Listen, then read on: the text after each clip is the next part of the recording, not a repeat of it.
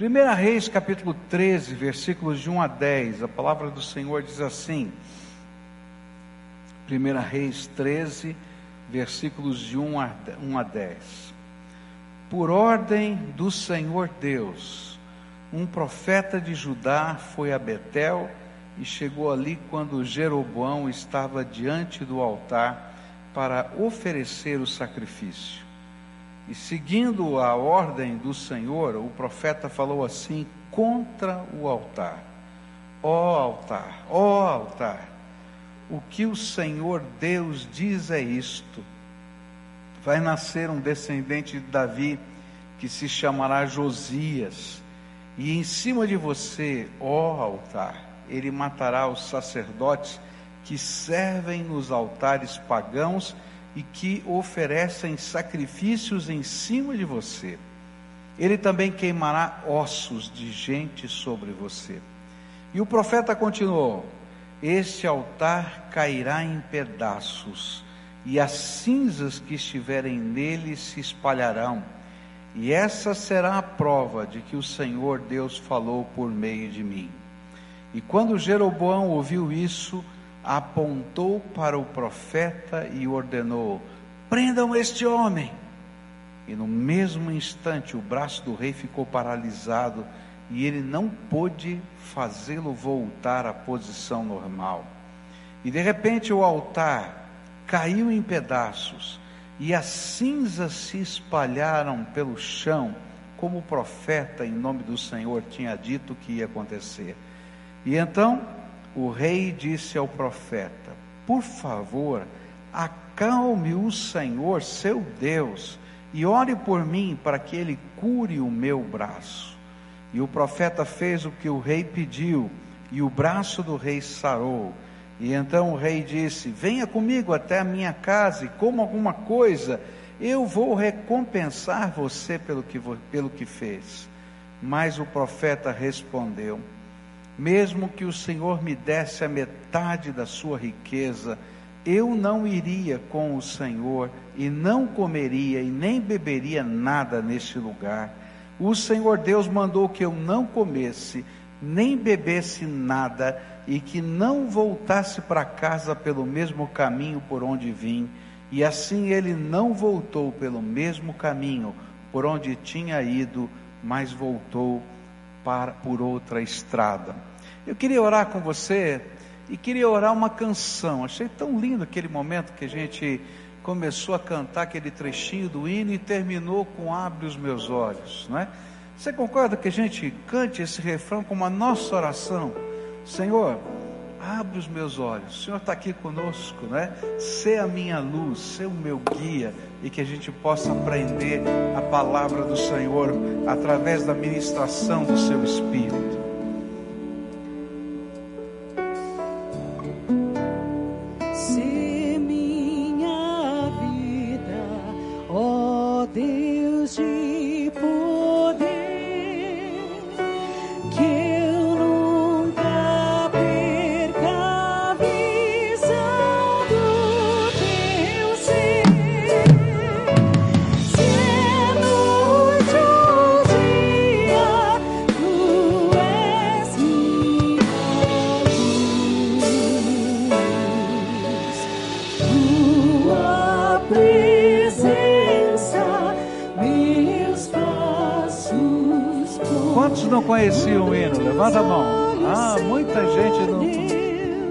Pedacinho. Volta lá.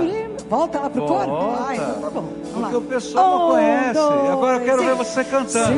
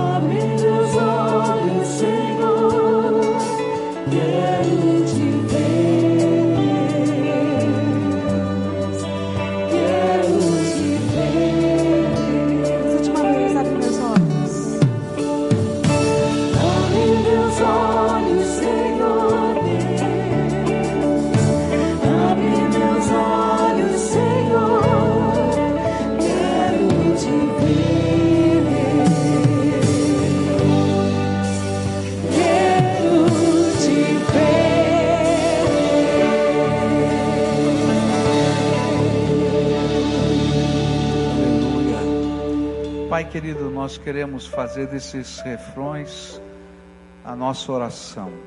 Seu Senhor guia a luz, a direção para a nossa vida. E abre os nossos olhos para que a gente possa perceber a tua vontade, o teu falar conosco. E se em algum sentido nosso coração estiver duro, oh Senhor, quebranta-nos. Nós te damos toda a liberdade do Senhor quebrar o meu coração, o coração do meu irmão, onde estivermos endurecendo a nossa alma, porque desejamos a tua presença, a tua direção, a tua luz entre nós. É aquilo que oramos em nome de Jesus. Amém e amém. Deus havia escolhido Jeroboão para ser o rei das dez tribos de Israel. Isso você vai encontrar em 1 Reis, capítulo 11, e a história dessa escolha. E os motivos dessa escolha foram os pecados do rei Salomão. É interessante como às vezes pessoas começam bem a sua jornada de fé, mas não terminam bem a jornada de fé. Salomão começou muito bem, quando Deus lhe perguntou: "Posso, vou te dar que você me pedir?" E ele pediu que o Senhor me dê sabedoria. E quando a gente começa a estudar a história de Salomão, vai descobrir que a bênção que Deus lhe deu acabou virando a perdição da sua vida porque ele recebeu a sabedoria, mas não usou a sabedoria para o bem, usou a sabedoria para construir o seu próprio poder. E aí então ele se afasta dos caminhos do Senhor. E por amor a Davi, a dinastia não termina, mas as dez tribos de Israel se afastam de Salomão, ficando apenas Judá e Benjamim, como as duas tribos, Judá, Simeão e Benjamim, ficariam como as tribos ali que estavam é, debaixo da orientação de Salomão. E as demais tribos de Israel se afastaram é, do reino, formando o reino do norte. E é nesse contexto de Jeroboão como rei é que essa história acontece. É interessante que Jeroboão também começou bem, mas logo depois se perdeu. Jeroboão foi escolhido por Deus para ser aquele que governaria as dez tribos de Israel. Mas ele aproveitou, ele não aproveitou a grande oportunidade que Deus estava dando a ele de conduzir o povo. E logo de cara ele se desviou para a idolatria. E é interessante porque ele fez isso tentando copiar Salomão, aquele que Deus havia destituído. E a questão era muito simples: como ele podia ter identidade nacional e como ele podia ter unidade do povo do ponto de vista político e estrutural, se o povo continuasse peregrinando a Jerusalém? Se os sacerdotes viessem da família de Arão, e se as sinagogas e as crianças continuassem sendo ensinadas nas aldeias, não é? Através dos levitas, que eram os professores. E aí, nesse contexto, ele teve uma ideia. Bom, vamos fazer o seguinte: já que tem um templo só em Israel, na cidade de Jerusalém, e é longe, eu vou fazer dois. Vou colocar um lá no extremo norte do país, em Dan. E vou colocar outro no extremo sul do país, quase na fronteira, num lugar muito conhecido da história de Israel, chamado Betel, né? Casa de Deus. E então ele coloca esses dois templos. E o que está acontecendo nessa história é a inauguração do templo de Betel. E nessa estrutura, é, Jeroboão teve uma outra ideia. Bom, eu tenho que usar a religião como elemento de estrutura e de, e de unidade nacional. Então, eu preciso escolher quem serão os sacerdotes. E então os sacerdotes e aqueles que ministravam as coisas de Deus, agora não vinham mais da tribo de Levi, não eram é, descendentes de Arão, mas agora eram escolhidos por Jeroboão. E mais, Jeroboão se tornou o sacerdote rei, o sumo sacerdote. E na inauguração desse templo de Betel, é ele que está ministrando. É ele que vai agora oferecer o incenso e oferecer os sacrifícios. E é nesse contexto que chega um homem de Deus. Por quê? Porque tudo aquilo que Jeroboão estava fazendo desviava os caminhos do Senhor. Ele pegou antigas formas do passado e copiou. Vocês lembram do bezerro de ouro que Arão construiu no deserto? Então, ele colocou o bezerro de ouro lá em Dan, lá em Betel, e disse: Esse aqui é Jeová, o Deus que tirou vocês do Egito.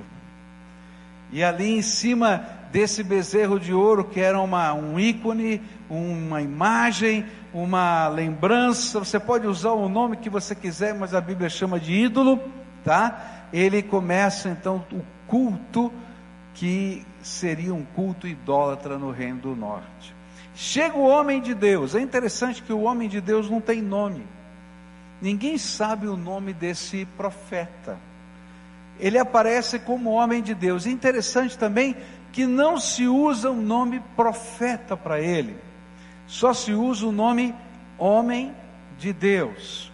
E o homem de Deus se aproxima e diz uma profecia incrível uma profecia cheia de detalhes. Ele diz assim: Olha, vai nascer um rei lá do Reino do Sul chamado Josias. Dá o nome do homem.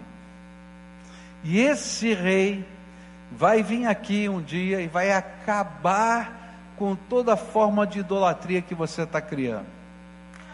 É isso que vai acontecer. Essa é a história. E dá detalhes de tudo isso. Isso viria a acontecer mais de 200 anos depois. E ele diz: Olha, eu vou deixar um sinal de que aquilo que eu estou falando é palavra de Deus. Hoje, na inauguração do templo, enquanto você está se colocando na posição de sacerdote, não sendo, enquanto você está adorando um Jeová que não é Jeová, esse templo, esse, esse altar vai rachar, e tudo que está em cima desse altar vai cair no chão, para dizer que Deus não aceitou este, esta oferenda e esse tipo de culto. Na hora que o homem de Deus fala essas coisas, Jeroboão se enche de ira, de raiva, e aponta para o homem de Deus e diz assim: prendam esse homem. E na mesma hora, Deus toca o braço de Jeroboão. E alguma coisa acontece. A Bíblia não diz exatamente disso, só que ele perdeu o controle do braço. Ele não conseguia nem fazer o braço voltar, nem caminhar. Eu creio, agora está na minha cabeça, lembra que eu falei para você que eu fico imaginando? Tá? Então eu creio que ele apontou, e no que ele apontou e prendo esse homem, o braço parou e ele começou a tremer, e ele não conseguia mexer no braço, o braço estava ficando bobo, sabe quando perde todo o controle, e ele olha e diz: O que está acontecendo comigo? Negócio doido é esse? E ele entende que é o dedo de Deus que está sobre ele, e ele grita: Homem de Deus, ora por mim. É incrível. Ora por mim. E ele diz uma coisa esquisita. Acalma, como se a ira de Deus pudesse se acalmar. O seu Deus não era mais o Deus dele. Toda vez que a idolatria entra na nossa vida, a gente perde a conexão com Deus. E aí a misericórdia de Deus é revelada. O homem de Deus pede a misericórdia de Deus. E a mão do homem volta ao normal. E aí então ele diz assim: Homem, eu preciso conversar contigo. Vem à minha casa. Eu quero te dar um presente. E o homem de Deus diz assim: De jeito nenhum. Não vou à sua casa. Nem quero o seu presente. Porque Deus me mandou não ter parte com você. Quando eu olho para essa história, eu tenho que perceber o que significa ter um coração endurecido. Jeroboão, um homem escolhido por Deus, mas que se perde e que endurece o coração. Salomão, um homem escolhido por Deus, mas que se perde e endurece o coração. Quais seriam as características ou as reações de um homem que endurece o seu coração? A primeira delas eu vou encontrar no versículo 4, onde diz assim: Quando Jeroboão ouviu isso, apontou para o profeta e ordenou: prendam este homem. Uma das características do coração duro é que o coração endurecido rejeita a mensagem de Deus. E como consequência dessa rejeição da mensagem de Deus, odeia o mensageiro. Quando alguém vai lá e fala para uma pessoa de coração endurecido o seu pecado e o seu erro, ao invés disso tocar o seu coração e mover o seu coração, no, no sentido de haver conserto, sobe uma raiva imensa. Alguns anos atrás eu estava conversando com uma senhora, e essa senhora vivia uma situação complicada em casa. O marido bebia demais, era um viciado em álcool. E muitas vezes ele não comia nada, o seu alimento era a bebida. Ele consumia álcool. E muitas vezes aquela esposa chegava e dizia: Marido, você está morrendo, marido, você está se acabando. Né? E ao invés disso ser uma palavra de conselho, de amor ou de carinho, aquilo era visto com ira e com raiva. E eu me lembro de uma vez que aquela senhora veio chorando para mim e disse assim: Pastor, eu não entendo. O meu marido disse para mim uma coisa que me feriu profundamente. Que foi? Ele disse que não aguenta viver comigo porque eu sou certinha demais. É como se a culpa de todas as desgraças e dos erros fosse dela, porque era correta. Ele que estava errado, mas na verdade a culpa era do outro. E toda vez que a gente endurece o coração, o culpado é o outro. A gente diz: olha, é verdade, está acontecendo isso comigo, mas foi meu pai, foi meu avô, foi meu tio, é você, é o outro, está acontecendo isso, eu tenho desculpa para tudo, mas eu não quero olhar para dentro do meu coração que está duro. Cuidado, porque quando você está com o coração endirecido, você vai odiar aqueles que se tornam mensageiros de Deus. Eu posso imaginar Jeroboão pensando: quem você pensa que é para dizer essas coisas ao rei? Afinal de contas, eu sou o rei aqui. Quem você pensa que é para desafiar a minha religião? Quem você pensa que é para atrapalhar a festa dos nossos fiéis? Mas naquele momento, naquele instante, Deus, o Todo-Poderoso, perguntou ao rei: Sido, faz com que o temor das manifestações de Deus não mudem a nossa vida. Porque arrependimento é dar meia volta, é mudança de rumo, é abandonar o nosso jeito para aceitar o rumo que Deus preparou para nós.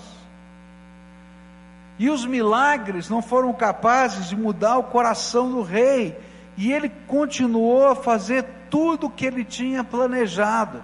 O versículo 33 e o versículo 34 desse capítulo vão dizer o seguinte: Ainda assim, apesar dos três milagres, o rei Jeroboão não se arrependeu dos seus maus caminhos, mas continuou a escolher para sacerdotes homem de todo tipo, a fim de servirem nos altares dos morros.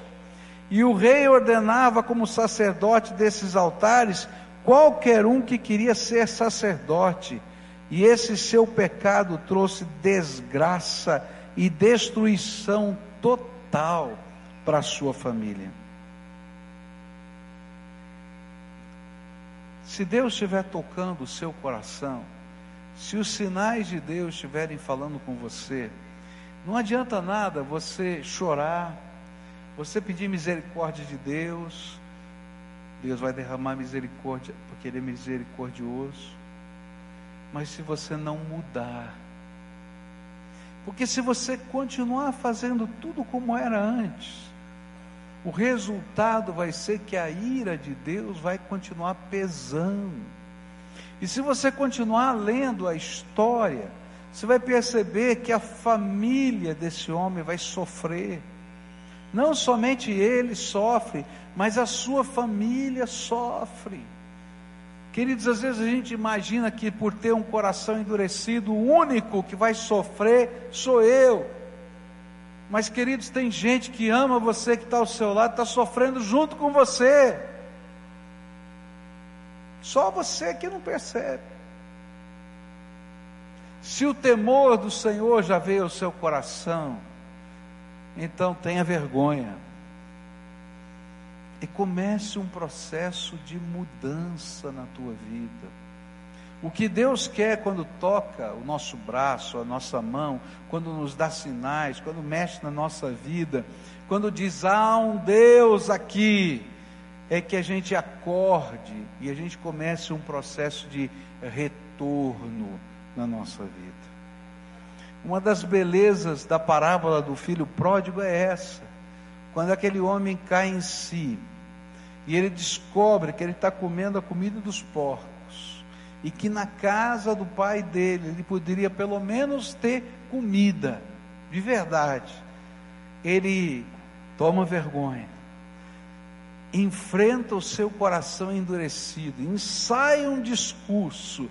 E vem caminhando na direção da casa do seu pai para dizer: Pai, pequei contra o céu e contra ti, não sou mais digno de ser chamado teu filho, considera-me como um dos trabalhadores da tua fazenda. E quando a gente tem a coragem de se arrepender dar meia volta e começar de novo, ao invés de receber a repreensão, a gente vai receber aquilo que o filho pródigo recebeu. O pai esperando, vendo de longe, reconhecendo o seu filho maltrapilho, saindo na direção dele, dando um abraço, trocando a roupa, colocando o um anel, trocando, colocando sandálias e fazendo a festa, porque um filho estava perdido e foi achado, estava morto e viveu. Quando Deus pesa a mão sobre nós, não é porque Ele queira só nos punir, é porque Ele quer, por misericórdia, mudar a nossa vida. Não endureça o seu coração. Terceira coisa que esse texto chama a minha atenção, e eu acho tremendo isso, é que quando o coração está endurecido, a gente teme e não se arrepende. Mas a gente vê e não enxerga. Tem gente que é capaz de ver e não enxerga. Eu posso imaginar algumas razões porque Jeroboão não mudou. Sabe por que Jeroboão não mudou? Porque o seu projeto político era mais importante do que a vontade de Deus para a sua vida. Ele tinha um projeto. E o projeto dele dependia de ele estar separado do Reino do Sul. E então mexer na, na religião era essencial para o projeto político dele. E na hora que ele foi confrontado com Deus, eu acho que ele imaginou assim: Senhor, faz o que quiser na minha vida, mas não mexe no meu projeto político. Está entendendo? Agora você já orou assim alguma vez, né? Senhor, pode mexer no que o Senhor quiser, mas nisso aqui, não mexe não, Senhor. Não mexe no meu namoro, não mexe no meu negócio, não mexe, Senhor, no projeto, no plano que eu tenho de futuro. E queridos, não dá, ou Jesus é o Senhor da nossa vida, ou você é o Senhor da sua vida. O coração endurecido vê, mas não enxerga. Vê que Deus está falando, vê que Deus está fazendo, mas não enxerga que a essência daquilo que Deus está falando é que você precisa deixar Ele ser o seu Deus. Eu posso imaginar que para poder conviver com isso tudo que aconteceu, com certeza Jeroboão teve que racionalizar os eventos. Eu imagino, se fosse hoje, tá?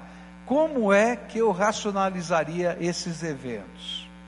Primeiro, é verdade, o altar ruiu, mas é porque ele foi mal construído. Chama aqui o construtor do altar.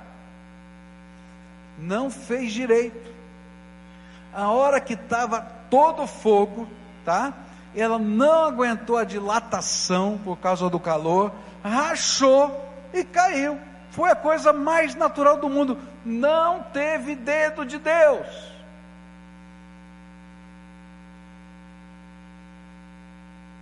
Eu posso imaginar que ele também racionalizou o braço dele. Não, o negócio é o seguinte, gente. Eu fiquei muito nervoso. Mas muito nervoso. Que atrevimento daquele profeta na frente de todo mundo, vai dizer para o rei que vai acontecer tudo isso. E a hora que eu estendi meu braço, eu estava tão nervoso que eu comecei a tremer, da cabeça aos pés, perdi o controle. Está entendendo? E mais, eu não sei como é que ele resolveu o problema de que tudo isso aconteceu exatamente naquele tempo e quando o homem orou, parou. Mas eu acho que ele disse assim: ó, deve ter alguma desculpa lógica para isso. Eu ainda não sou capaz de responder, mas o negócio é o seguinte: eu não quero fazer e eu não vou fazer. Queridos, tem muita gente racionalizando com Deus ah, eu senti o toque de Deus, mas olha, eu estava num ambiente tão gostoso. Ah, eu senti o toque de Deus, Deus tocou a minha vida, mas foi. E na verdade eu não quero entender que Deus tem algo para dizer para mim e que pede de mim uma decisão. Você pode racionalizar quanto você quiser, mas o Senhor está falando com você. E mesmo que você não queira enxergar o que você está vendo, Deus continua a falar com você. A última coisa que eu vejo aqui nesse texto, que eu acho tremendo, é que, apesar da dureza do coração, a gente sempre tenta dar um jeitinho de compatibilizar todas as coisas. E é interessante porque quando termina o evento, ele diz para aquele homem de Deus: Vem comigo para minha casa, vamos comer alguma coisa juntos, e eu vou recompensar você. Há um teólogo que diz assim: Satanás vem como leão para nos devorar. E quando isso não funciona, ele aparece como uma serpente para nos enganar. E quando nós lemos essas palavras, nós podemos até pensar que as coisas estavam melhorando. Mas quando estudamos a cultura daquele tempo, nós podemos perceber que o rei, na verdade, estava tentando dar um jeitinho, achar uma maneira de atenuar o impacto dos factos e continuar os seus próprios propósitos. No Oriente, compartilhar uma refeição é sinal de amizade e apoio. É por isso que ele diz assim: Homem de Deus, vem comer comigo na minha casa, porque diante de todo o povo, ele estava se acertando com o homem de Deus e ficando tudo bem. E que aqueles sinais agora seriam quase que um apoio aos projetos de Jeroboão. Por isso, por isso, é que o homem de Deus não foi. Porque certamente o projeto, ou melhor, o homem de Deus, não desejava ser amigo de um homem tão perverso, nem dar a impressão de que apoiava suas obras pecaminosas. Porque um servo de Deus que se mostra condescendente com o erro, turva as águas e confunde aquele que são aqueles que são tementes ao Senhor. A Bíblia diz em Provérbios 25, 26: Como fonte que foi turvada e manancial corrupto, assim é o justo que cede ao perverso.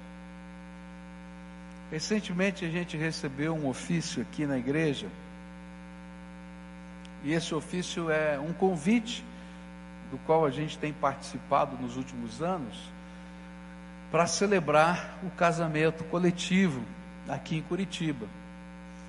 E vários anos já a nossa igreja tem mandado um dos seus ministros para ministrar o casamento coletivo. Só que nesse ano vocês devem ter ouvido, não é? Que o casamento coletivo vai ser também de pessoas, de relacionamentos homoafetivos. Agora, esse povo sabe qual é a nossa posição. Não é? 6 milhões de pessoas viram a gente falando da nossa posição ao público aí é, no YouTube, né? e manda ofício. E eu desejo, não, nós queremos conversar. Eu posso conversar, não tenho nenhum problema. Mas, queridos, se a gente se mistura nesses processos, a gente está dizendo uma coisa que a gente não disse. E depois? Você está entendendo? a sutileza. Querido, Satanás é sutil. Ele tenta a gente de muitas maneiras. Se ele não consegue devorar, ele vai tentar seduzir. E vai ter muitos bons argumentos, mas que homem arrogante, não quis comer na casa do rei. Mas que homem arrogante. Olha, o rei queria conversar com ele, tadinho do rei. Mas a Bíblia estava dizendo, e o Senhor disse para ele: não vai nessa casa, não bebe, não come, e ainda mais, volta por outro caminho, porque eu não tenho parte com estas coisas.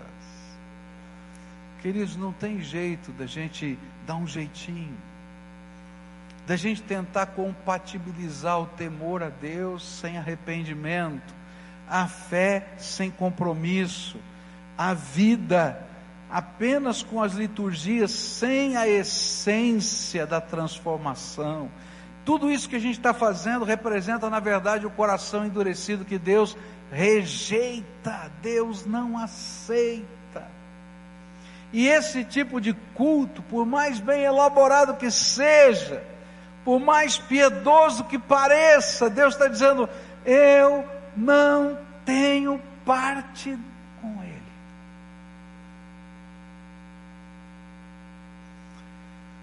Nessa manhã, o Espírito Santo me mandou dizer para você o seguinte: cuidado, porque às vezes a gente começa muito bem a nossa jornada, a gente ouve o chamado de Deus, a gente sente o toque do Senhor a gente se põe em missão para a glória de Deus.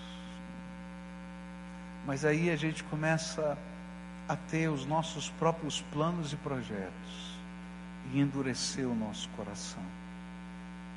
E aí o Espírito Santo de Deus diz: Filho, eu vou ter que resistir a você. E aí ele começa processos de quebrantamento na nossa vida. Deus quebranta. Ele pega o coração duro e senta a marreta em cima. Ele pega a terra endurecida e passa o arado. Crava lá dentro e suca a terra. Para que a gente acorde. Eu gosto muito da história de um dos pintores de uma das catedrais. Esse homem estava pintando o teto da catedral e fazendo uma obra muito linda. E num dado momento ele ficou tão impressionado com a obra das suas mãos, que ele começou a andar um pouquinho mais para trás do andaime, um pouquinho mais para trás do andaime, para tomar mais distância para ver. E os operários que estavam lá embaixo trabalhando no chão da catedral gritavam: Moço, o senhor vai cair! Moço, o senhor vai cair! Moço! Mas sabe quando alguém está tão fixado na sua obra, tão concentrado que não consegue enxergar, não consegue ouvir, não consegue ver mais nada a não ser aquilo que ele está fazendo? E foi naquele contexto que um operário pegou um bolota de terra e jogou bem forte lá para cima. Estragou toda a pintura daquele homem. E aquele homem irado olhou para baixo e disse: Quem foi o doido? Quem foi o maluco que estragou a minha obra? E aí os operários gritavam: Moço, foi a única maneira de impedir que você caísse e morresse. Às vezes a gente não entende por que, que Deus vem com o martelo dele para bater no coração duro. Porque talvez seja a única maneira de você entender que você está caindo, você está se quebrando, que você está morrendo. Então Deus diz assim: Vou pegar a obra das tuas mãos e vou dar uma amassada. E você diz: Senhor, por quê? Filho, olha para mim, escuta minha voz. Deixa eu tocar a tua vida, deixa eu mexer em você. Essa manhã eu vim dizer para você: se Deus estiver amassando a obra das tuas mãos, para para olhar para cima e ver o que Deus tem para dizer. Se parece que você está tão obstinado pelos seus próprios planos, que você não é capaz de ouvir as vozes dos profetas de Deus que passam por você, que não tem nome de profeta. Eu acho tremendo isso não tem nome de profeta, nem chamado de profeta. É somente um homem temente a Deus, que passa pela tua vida e diz: Olha, será que esse é o melhor caminho para você? Presta atenção no que está acontecendo. Olha na tua volta. Não é bênção. Escuta. Escuta. Porque você sofre sua família sofre. E as pessoas que estão ao seu lado, que são importantes para você, continuam a sofrer. Simplesmente porque o seu coração está duro. Nessa manhã eu queria orar com você. E vou convidar você para vir aqui à frente para a gente orar juntos, como a gente sempre faz. Se o teu coração está duro, e hoje o Espírito Santo de Deus falou com você, e você sabe que ele não falou com o vizinho, ele falou com você.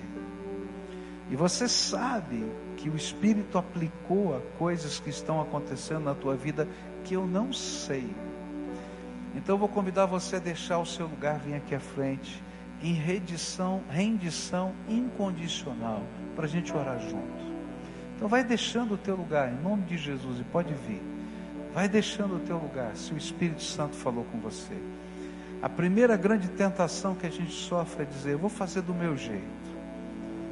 Mas o que Deus está tentando ensinar a você, querida, é que não é do teu jeito, é do jeito dele.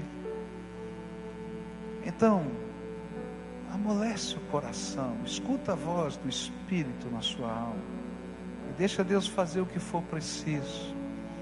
Tem algumas entregas que você precisa fazer que ninguém pode fazer por você. Só você pode entregar. Então, se entrega, se entrega. E diga, Jesus, estou colocando a minha vida, a minha vida nas tuas mãos. Eu entendi o que o Senhor falou. Eu entendi o que o Senhor falou. Eu estou entendendo os teus sinais.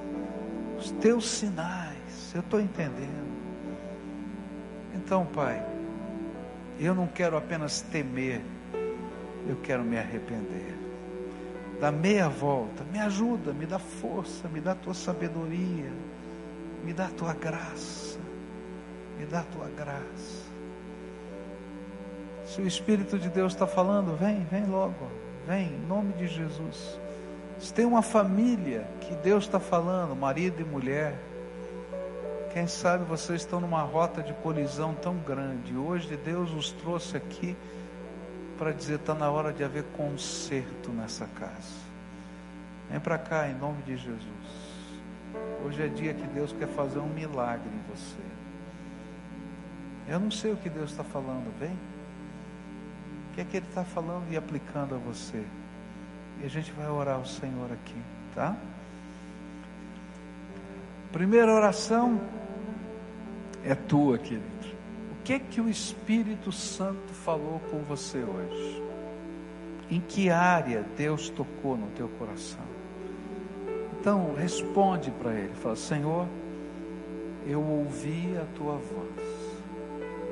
O Senhor falou comigo sobre esse assunto. Meu coração está duro nesse assunto. mas eu quero dar meia volta e começar de outro jeito. Me ajuda, Senhor. Me ajuda.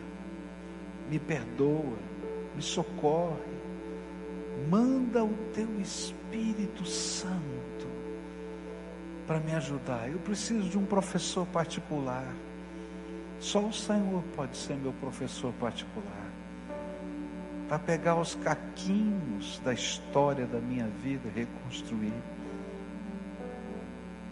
Nesta hora, Pai, em nome de Jesus, nós nos unimos a esses que estão aqui. Eles são filhos amados do Senhor. O Senhor os escolheu, o Senhor os chamou, o Senhor tem cuidado deles. Mas nesse momento está havendo um grande conflito dentro da alma deles. E eles estão aqui para dizer: Senhor, perdão, porque eu tenho endurecido o meu coração. E eu não quero mais continuar assim. Então vem com a tua graça, Jesus, vem com a tua graça.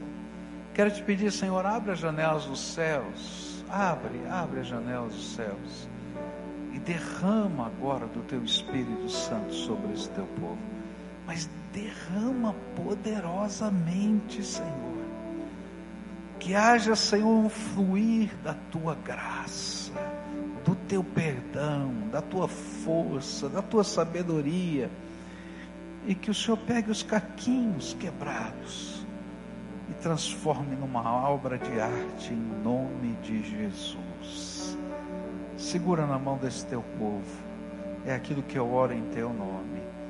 Amém e amém.